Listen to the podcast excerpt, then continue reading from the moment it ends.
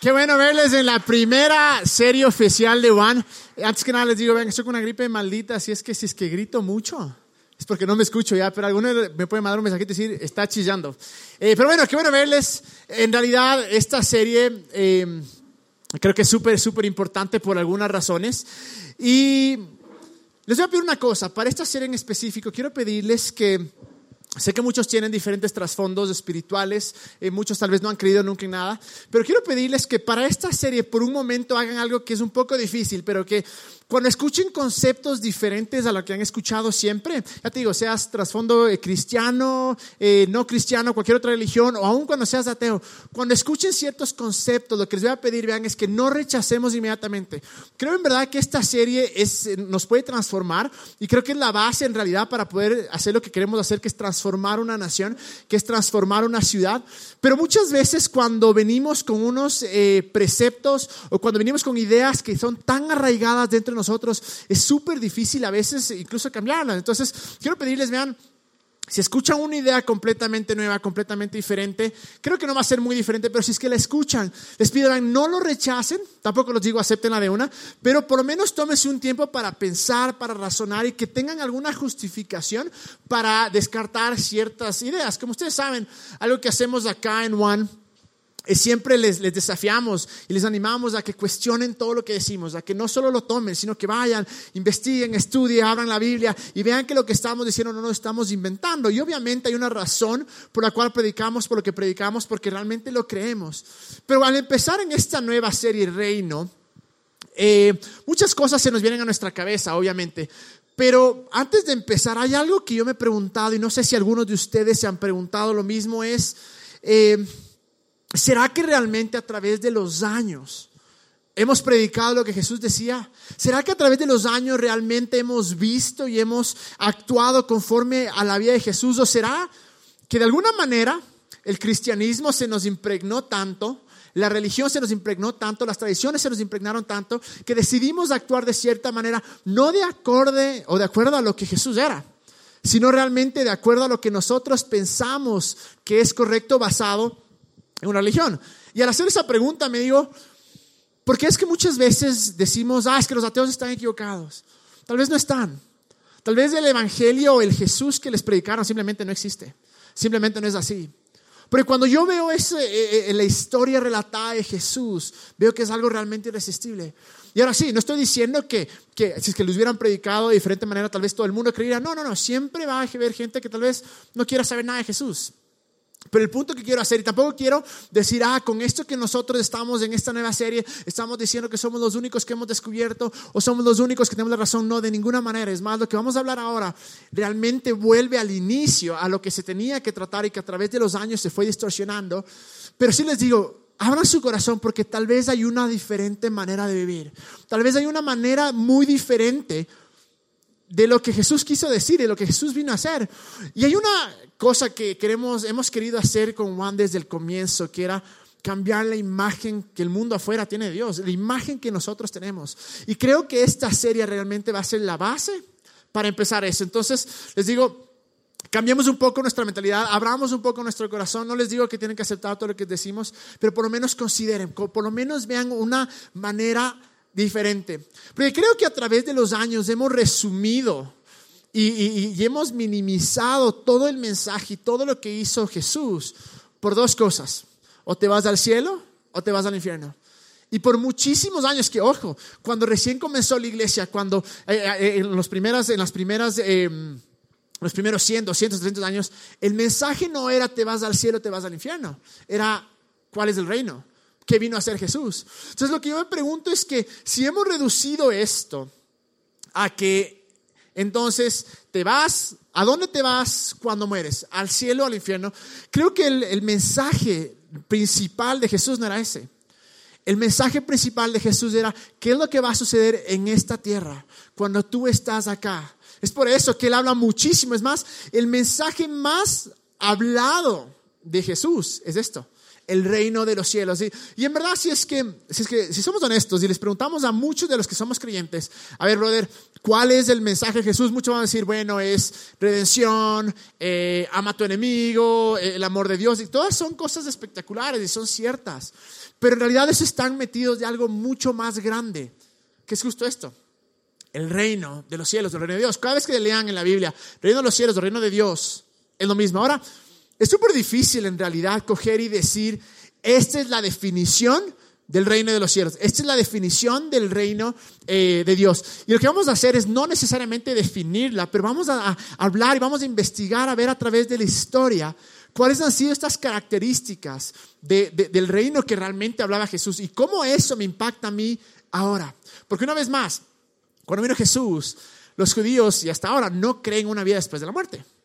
Entonces Jesús no vino a decir, mira, hay una vida después de la muerte. Ah, no, era el mensaje principal, por decir así. Sino que vino a decir cómo este reino te ayuda ahora, hoy, donde estás. Y esto es justo lo que quiero que suceda después de esta serie. Que podamos ver alrededor y podamos tener una idea clara de qué es el reino y de cómo traerlo acá, cómo hacer que eso funcione en nuestras vidas y que más gente sea también parte de esto.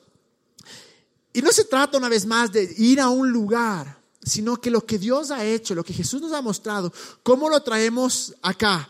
No es algo para experimentar cuando muero, sino realmente acá. ¿Y por qué es tan importante este, este esta parte eh, del reino? Porque, les digo, primero que nada, eh, en tres de los cuatro evangelios, cuando eh, Mateo, Marcos y Lucas, cuando los manos están escribiendo y van a escribir las primeras palabras que hace Jesús públicas, o sea, cuando empieza su ministerio, cuando empieza su trabajo, los tres tienen esta similitud. Y está esto que es en, en Mateo 3.2.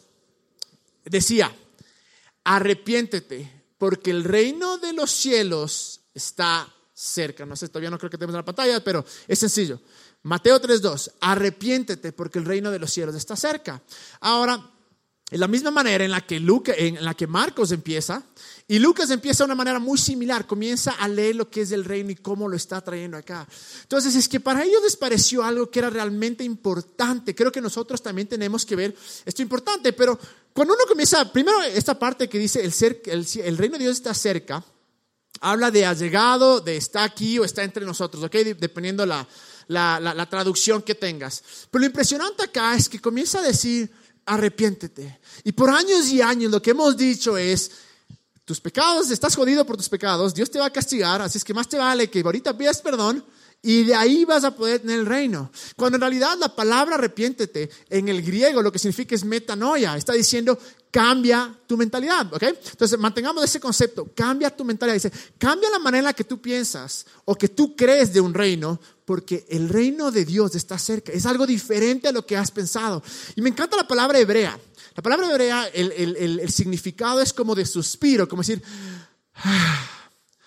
Y en realidad lo que significa es estaba equivocado, hay una mejor manera, hay algo diferente. Entonces sí, obviamente parte del arrepentimiento sabemos que conlleva, una vez que cambias tu mentalidad, obviamente eventualmente vas a cambiar tus acciones, pero la raíz no es cambia para que seas aceptado, cambia para que Dios haga algo por ti, no, es cambia tu mentalidad, ve las cosas de una manera diferente. Es más, esto del reino de los cielos y el reino de Dios está nombrado 122 veces en, el Nuevo Testamento. En el Antiguo Testamento casi ni se lo menciona.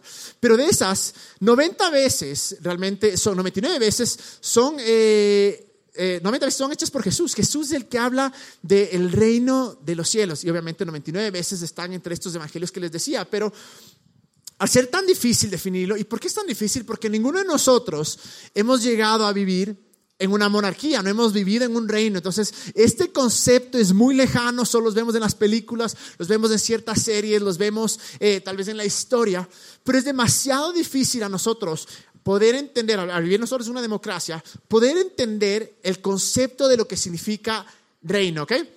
Entonces quiero ir un poquito a través de la historia, no se me pierdan, porque creo que en realidad cuando entendamos de dónde viene todo esto, vamos a tener una perspectiva muchísima más amplia.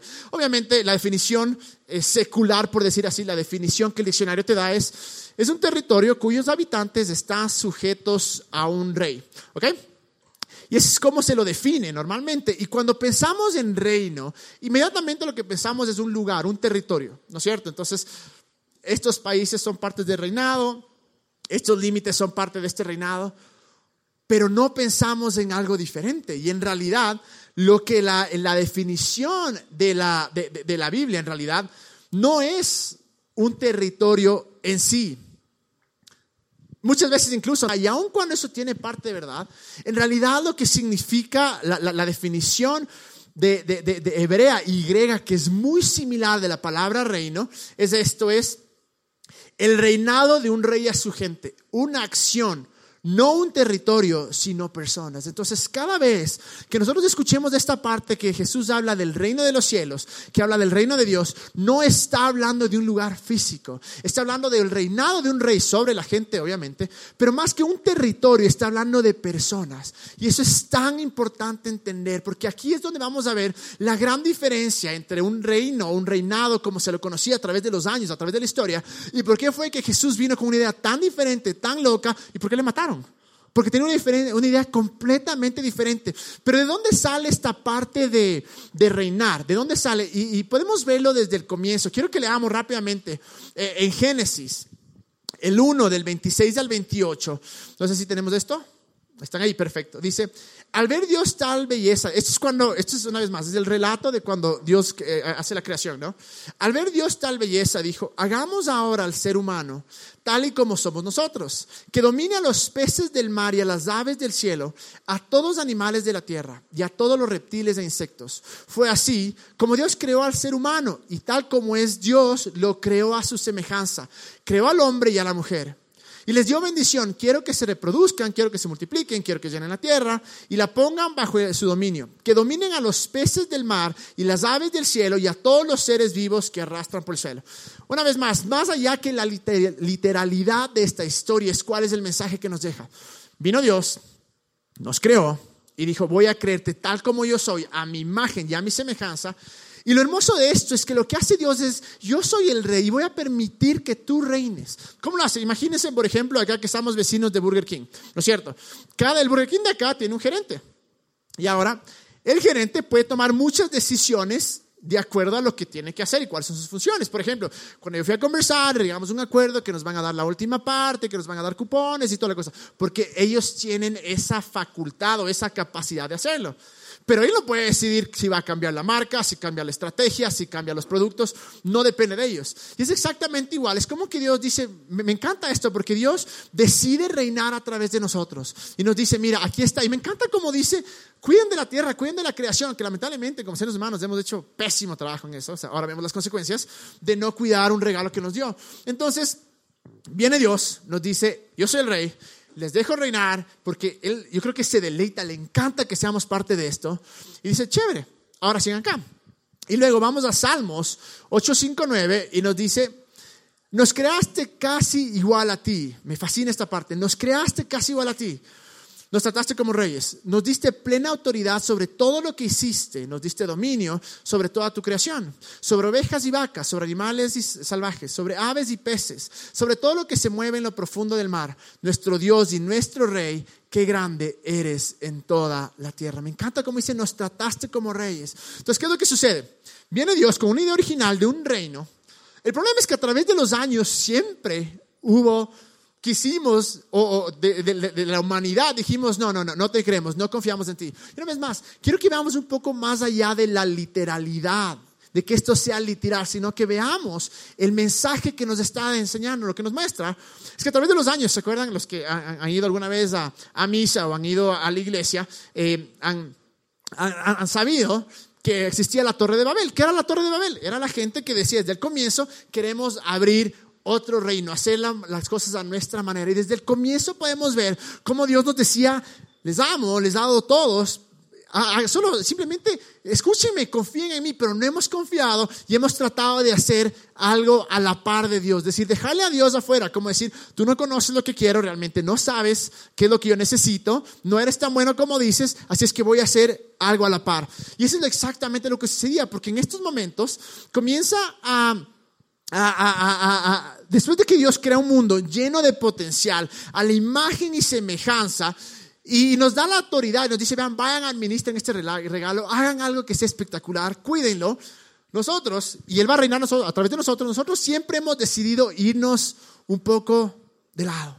Y claro, ¿cuál el propósito de, de, esta parte del reino? Era traer el corazón de Dios, traer los cielos sobre la tierra, como Jesús me dice, que em, en el Padre nuestro dice que se haga tu voluntad en los cielos como se hace aquí en la tierra. Y justo ese era el punto.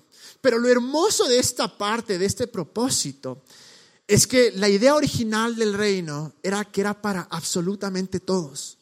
Viene Dios y dice, bien, le regalo esto para que todos, absolutamente todos, disfruten, para que todos sean parte de esto. Pero en algún punto de la historia, ¿qué fue lo que sucedió? Cogimos y dijimos, no, no, no, no, no. Eh, esto no es para todos. Esto es solo para los judíos, esto es solo para estos, esto es solo para estos. Y comenzaron los babilonios, comenzaron los egipcios, no, no, este reinado es solo para estos, para estos, para estos. Y se olvidaron de la imagen o de la idea principal del reino que era esto en realidad es para absolutamente todos. Entonces pasa el tiempo y, los israelitas comienzan a, decir, brother, Dios, o sea, Ve, les vemos a los babilonios, nos sacan la madre siempre que pueden, los egipcios igual, los mares están forrados, les va excelente. ¿Por qué? Porque tienen un rey. Y dice, ¿sabes qué? No, no, no te queremos a vos como rey, ¿verdad?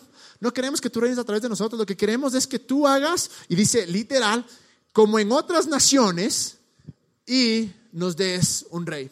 Y en realidad ahí es donde se jode todo, porque hasta ahí era bonito, pero de repente se olvidaban que todo lo que veían en otras naciones, en otros reinos, era solo la parte externa.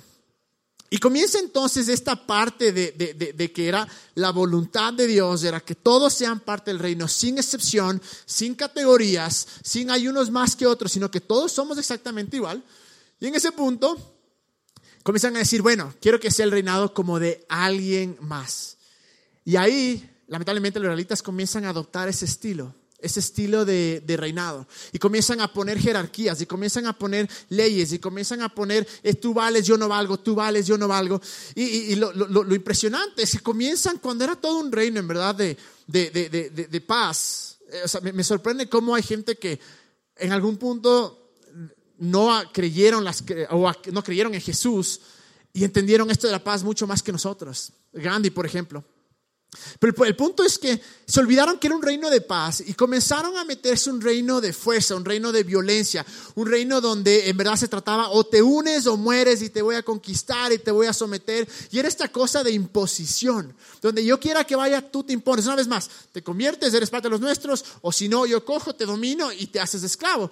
y fue una cosa que ha seguido a través de los años y comenzó, no, el rey solo los descendientes del rey, de acuerdo a tu apellido, de acuerdo a tu estatus, de acuerdo a cuánta plata tienes. Y lamentablemente vemos de eso, que no solo empezó hace muchísimos años atrás, sino que aún viene Jesús, nos muestra algo diferente y de repente todos nos mantenemos en esa línea de que es exclusivo, de que hay ciertos, eh, ciertos escalones lo, triste es que hasta incluso se, se, ha metido tanto a la iglesia. A nosotros que somos aquellos que decimos tenemos que hacer algo diferente, no, verás, acá está el pastor, acá está el sacerdote, el obispo, acá está el líder, acá, ta, ta, ta, ta, ta, y vos estás acá.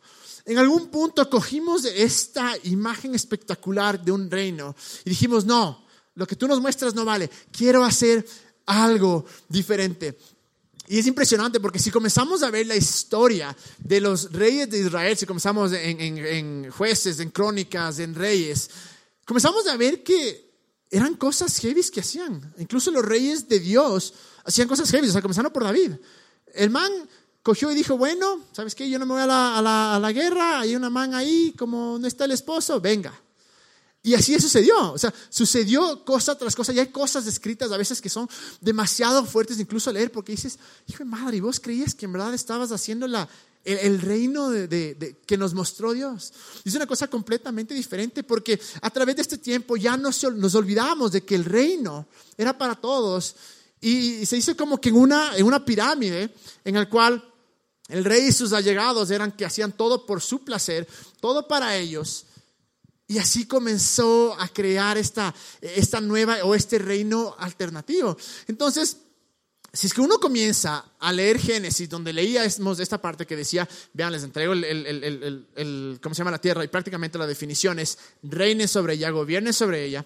Y luego te pasas a, a, lo que leímos el primer versículo de Mateo 3.2, en el cual dice, eh, arrepiéntase porque el reino de Dios ya ha llegado, dirías, brother, pero eso ya pasó hace rato. O sea, porque, ¿cómo que ya ha llegado? Ya llegó hace rato. El problema fue todo lo que sucedió a través de, de este tiempo en el cual es, una vez más, la imagen de reino se cambió por completo. ¿Y por qué están escritas estas cosas? Porque nos mostraban la realidad de esa época. Y ahora adelantémonos un poco a la época que viene Jesús. Teníamos obviamente, ya no eran reyes, sino eran eh, emperadores, que era, funcionaba de la misma manera. Era el emperador el que decía, verás, yo soy el máximo, y los romanos decían, brother, nosotros somos los máximos, eh, ustedes o se someten o hacen lo que nosotros digamos, y somos la raza más pura, somos los más cracks, en verdad, no hay nadie como nosotros. Entonces, bajo esta imagen, viene Jesús.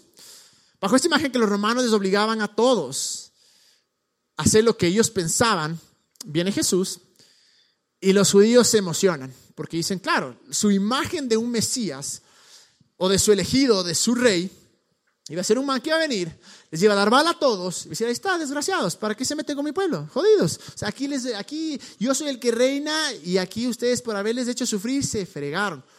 Y viene Jesús y trae un mensaje completamente diferente. La esperanza de los judíos tenían es que venga una vez más alguien derrote, eh, eh, derroque todo el sistema político, el sistema económico y que diga, en realidad Dios solo es de los judíos, así es que ahora yo reino y los judíos van a reinar sobre ustedes, porque era la imagen que se había tenido. Pero de repente viene alguien con un mensaje completamente diferente y les dice, no, un ratico, el reino es para todos. Antes, la gente y los emperadores, ¿por qué cuidaban de, sus súbditos, de la gente a la cual gobernaban o reinaban? Era porque necesitaban votos, porque necesitaban que estén de su lado. Entonces, todo lo que hacían eran bajo sus motivaciones, pero no era realmente por traer dignidad a la, persona. Entonces, eh, viene Jesús y coge y dice, bueno, ¿sabes qué? Voy a hacer algo diferente. El que quiere ser más grande tiene que ser el más pequeño. El que quiere ser el líder tiene que ser el que más sirve. ¿Sabes qué? No le mates a tu enemigo. Bendice a tu enemigo. Ah, los romanos que te obligan que tú lleves las cosas de los manes una milla, porque si no eras ciudadano romano, el romano te puede decir, brother, aquí está mi maleta, llévame una milla. Y en la otra cogían a otro y así. Y Jesús viene y dice, si te hacen eso, tranquilo, anda dos millas. Y comienza Jesús a cambiar algo completamente diferente. Y dice, perdona a tu amigo, guía esto con amor. Y claro, una parte de la gente le ama, dice, gracias, porque hay algo diferente, porque ahora yo puedo pertenecer. Otra parte, lo que hace es decir, no, este man está jodiendo el plan. O sea, nuestro plan era que venga el Mesías y que nos rescate a estos manes. Pero no, no es para nada. Y es ahí donde se mete todo este, este, este conflicto, porque Jesús viene en realidad a traer paz, viene a, a, traer unidad en el sentido en el que quiere que todos sean parte del reino. Pero hay gente que obviamente no solo, eh, no, no, no solo le, chocaba eso, sino que decía, ¿y cuál es mi parte en esto? Y lo más impresionante es que Jesús no solo dice esto, sino que dice, yo no solo vengo a hablarles de un reino, sino que yo soy el rey de ese reino. Y obviamente se hace un escándalo inmenso porque lo que hacía Jesús era una imagen diferente de un rey. Un rey que anda en las calles, que está con el marginado, un rey que ve la necesidad actual de cada persona como los ve ahora nosotros. Y dice, estás enfermo, te sano. E-, ¿Eres pobre? Aquí te traigo esperanza. ¿Estás en pecado? Te libero. ¿Has sido rechazado? Ven, perteneces. Y trae un mensaje completamente diferente porque todos aquellos que fueron rechazados por los reinos anteriores y que se les veía como la lepra, como los que están allá, que no se junten, no, ellos no pueden pertenecer, comienza a meterte, a meterse con los, enemigos de los judíos, enemigos de los reinados, y les comienza a decir, tú perteneces, tú eres parte de esto. Y es impresionante porque es una historia completamente diferente que nos muestra un rey que no es ajeno a nuestro pecado, que no es ajeno a nuestro dolor, sino que viene y, se mete acá, por eso es lo que dice, voy a ir, voy a probar cómo es esto, y viene 100% humano, aun cuando era Dios, viene 100% humano, y vive como nosotros, y dice, hay una mejor manera de vivir. Y es hermoso porque Él cuando nos ve dice, veo tu necesidad, veo tu dolor, y estoy acá. Un rey antes jamás hacía eso. No era la imagen que se tenía de un emperador. Porque era como que acá son mis beneficios, usted está aquí para servirme. Y de repente viene alguien y dice, el que quiera ser el mejor de todos, el primero, sea el último. Sírvele al lado. Obviamente se, armó una, una cosa increíble porque unos le odiaban con todo su ser. Por eso lo impresionante es que los que vienen a matarle a él son los, los, de la guardia de, de los fariseos. De los sacerdotes. Vienen a acogerle a, Jesús. Porque les estaba fregando todo el plan. Y de repente viene Jesús y comienza a hablar de una cosa diferente, donde todos pertenecemos. Lo triste de todo esto es que eh, este rey que vino acá y que todos tal vez se, lo esperaban, que haga algo diferente. Por eso incluso cuando los, mismos discípulos, aquellos que estuvieron con él día y noche, no entendían el concepto que él iba a morir. Porque decían, ¿cómo puede ser que tú seas el Salvador y vas a morir? O sea, es imposible, no, no, no puedes. No entendían la magnitud del mensaje y de lo que Dios vino a hacer y lo que Dios vino a mostrarnos. Entonces, en ese punto, claro, se, veía que hasta el final esperaban que incluso vienen los dos manes, donde los discípulos dicen, ve, estos manes no te escucharon, como Elías, mandemos fuego. Y Jesús dice, ustedes no saben de qué espíritu están hablando. Yo no soy así. El reino es diferente a lo que ustedes se han imaginado. Y claro, uno pensaba, bueno, ¿cuándo, ¿cuándo en realidad vamos a hacer... Eh, ¿Cuándo te vas a coronar como rey? ¿Qué vas a hacer tú como rey? ¿Cuándo les vas a matar? ¿Cuándo les vas a sacar la madre a todos? Y la, la idea, lo que Jesús hace es, antes es o te conviertes y cambias y luego te juntas. Lo que Jesús dice es, júntate y luego yo te cambio. Ven acá, sé parte de esto y luego yo te transformo. Y en ese punto vienen a matarle. Lo impresionante es que Jesús se deja, porque no hace nada al respecto. Dice, bueno, ya, máteme. Es increíble porque para muchos dirían, ¿cómo puede ser un rey? ¿Cómo puede ser un rey que estaba el primero en defenderse, que tenía que ser el que sacaba la espada, el que mataba a todos? Y dice, no, ven acá. ¿Y cuál es su coronación? Su coronación es le ponen una corona de espinas. En vez de ponerle en un trono, le ponen una cruz y lo matan. Y dicen, muy bien. Este es tu, acuérdense que le ponen el rey de los judíos, obviamente, eh, burlándose de él. Y en ese momento todo el mundo dice, fregados. O sea, realmente el reino que él hablaba no existe y el rey del cual decía que era, no es. Su coronación es la, parte más humillante, pero en ese momento, así de. Y no solo que se queda ahí, sino que sale y dice, hay algo más grande que esto.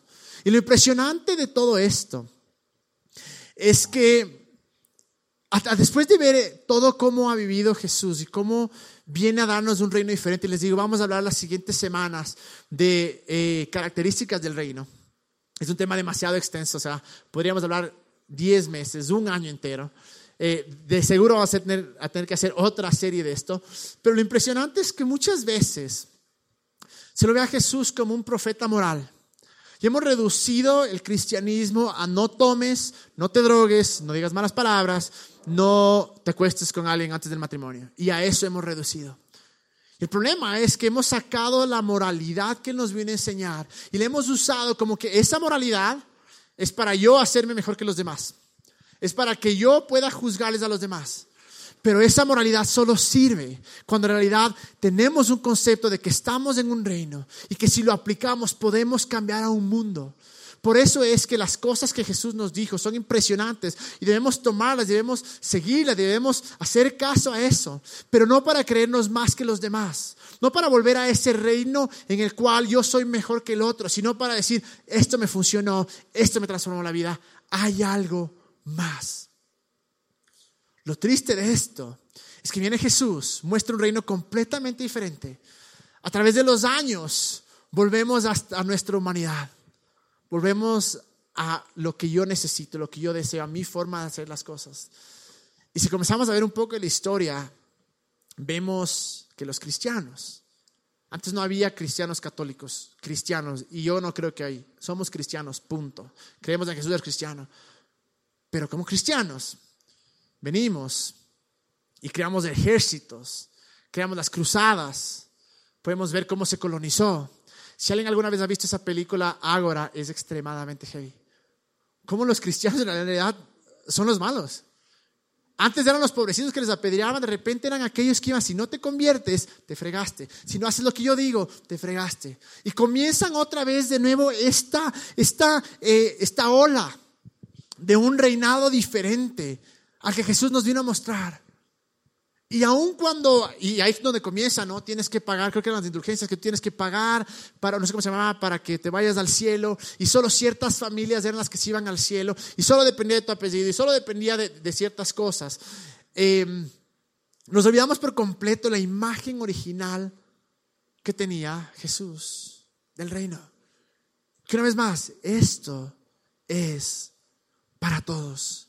Es impresionante porque aun cuando hasta este punto hoy ya no creo que nadie en su mente sana podría decir el reino es solo para los ricos, y vamos a hablar mucho sobre justicia en esta serie, sí creo que todavía tenemos el reino es solo para los que vienen a mi iglesia, los que creen como yo, los que son de dominación, los que hacen lo que yo hago. Y creo que en algún punto, después de todo lo que vino Jesús a decir y a cambiar, en realidad nos olvidamos que el reino es para todos. Quiero que venga la banda y voy a terminar con estos versículos. Lucas 17, 20 al 21. Dice, algunos fariseos le preguntaron a Jesús, ¿cuándo comenzará Dios a reinar aquí? Jesús respondió, el reino de Dios no es algo que pueda verse.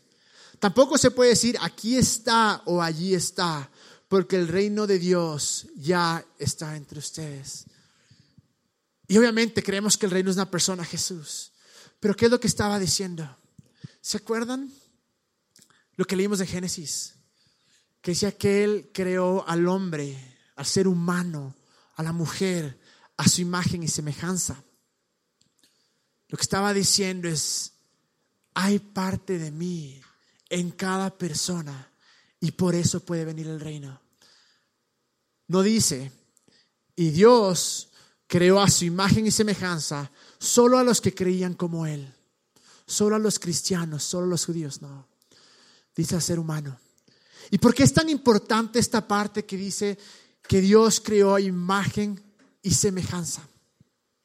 ¿Y cómo lo traemos al punto de el reino de Dios está entre ustedes? Porque cuando cambiemos el concepto y digamos que el reino de Dios ya está acá, porque cuando, Dios nos crea y sopla ese aliento de vida, pone parte de ese reino. Y ahora la pregunta que nos tenemos que hacer es, ¿o voy a ir bajo mi concepto de reino y mi manera que yo creo que es gobernar, aplastar, controlar, eh, manipular? ¿O realmente voy a hacer este reino que es, voy a servir al que está al lado mío? Voy a hacer que el que está al lado mío se sienta digno, se sienta valorado. Y en Mateo 13, 45 y 46, el reino de Dios también se parece a un comerciante que compra joyas finas. Cuando encuentra una joya muy valiosa, vende todo lo que tiene y va y la compra. Hasta ahora creo que no tenemos el mensaje, porque lo que está hablando esta parábola, ¿quién es el, quién es el, el comerciante? Dios. Cuando encuentra una joya fina, ¿quién es esa joya fina? Tú. Vende todo hace todo lo que sea para comprar, hace todo lo que sea para rescatar. Creo que a veces no entendemos el mensaje que es honra a todos, ama a todos sin importar que crean igual que tú, sin importar que vivan de la manera que tú vives. Porque cuando hacemos eso, permitimos que el reino se expanda y que tal vez digan, quiero ser parte de ese reino, quiero seguirle a ese rey. Obviamente creo que hay un camino que es Jesucristo, definitivamente. Pero creo que hemos a través de los años cerrado esas puertas y hasta ahora lo hacemos. Y no aceptamos que gente de diferente creencia sea parte de nuestras vidas. No permitimos que ese reino que está entre nosotros y que está en las otras personas y que puede despertar, no permitimos que sea ahí digas, perteneces, incluimos. Para aquellos que tenemos trasfondo de protestante, evangélico, Hemos hecho un mal trabajo y yo me uno en esto, en dividir a la iglesia, en decir yo soy mejor que tal. Y la famosa sana doctrina. Si tu doctrina no sana, no es sana doctrina. Y hablamos de, y comenzamos a hacer blogs y posts, que estos manes de acá predican eso y que son los apóstatas y los falsos profetas y que ni sé qué y que ni sé qué, que soy el defensor del, el defensor del evangelio y que ellos están mal, yo estoy bien. Y hasta ahora funciona esto así. ¿Cuánto más podríamos causar en este mundo si decimos, vean, somos creyentes, cristianos, católicos, somos del mismo punto, unámonos para traer este reino a la ciela, a la tierra, este reino a la tierra? para traer el cielo a la tierra.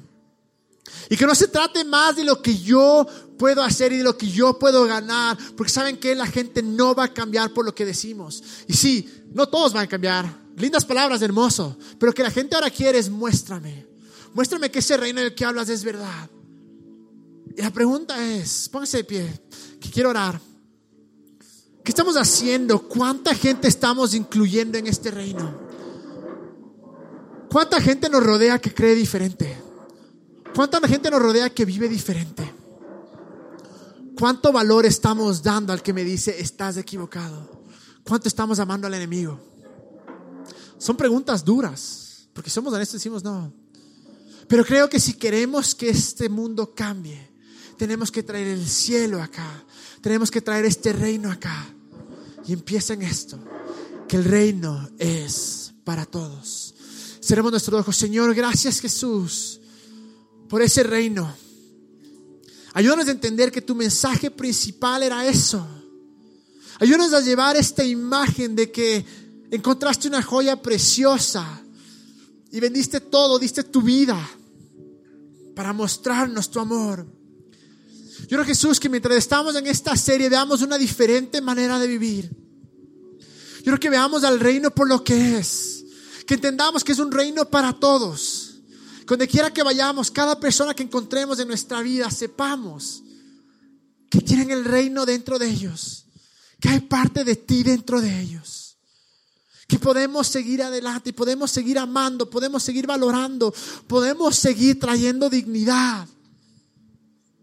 Y que no nos olvidemos que tú tienes la razón que sabes más que nosotros, que no tratemos de hacer un reino alterno en el cual yo me enorgullezco, yo me enaltezco, en el cual yo divido y creo que soy mejor o, el que yo eh, conquisto a mis enemigos, sino que sea un reino que Juan, Señor, que acá como gente de nuestras vidas, acá en nuestros trabajos, como comunidad, seamos un reino abiertos absolutamente todos y que veamos la majestuosidad, veamos esa parte divina en cada ser humano que viene puesta por ti y que solo les mostremos que hay algo más grande que eres tú y creemos que eres nuestro rey. Te entregamos nuestra vida, te escogemos a ti y te pedimos, enséñanos a traer tu reino acá Enséñanos a traer los cielos acá y enséñanos a vivir en este reino. En el nombre de Jesús. Y adorémosle. Porque cuando le adoramos decimos, soy parte de este reino. Entro en este reino. Pertenezco a este reino. No te olvides. No se trata de cambia, piensa como yo para juntarte. No. Júntate. Y luego el rey, él hará lo que tiene que hacer. Vamos a adorarle.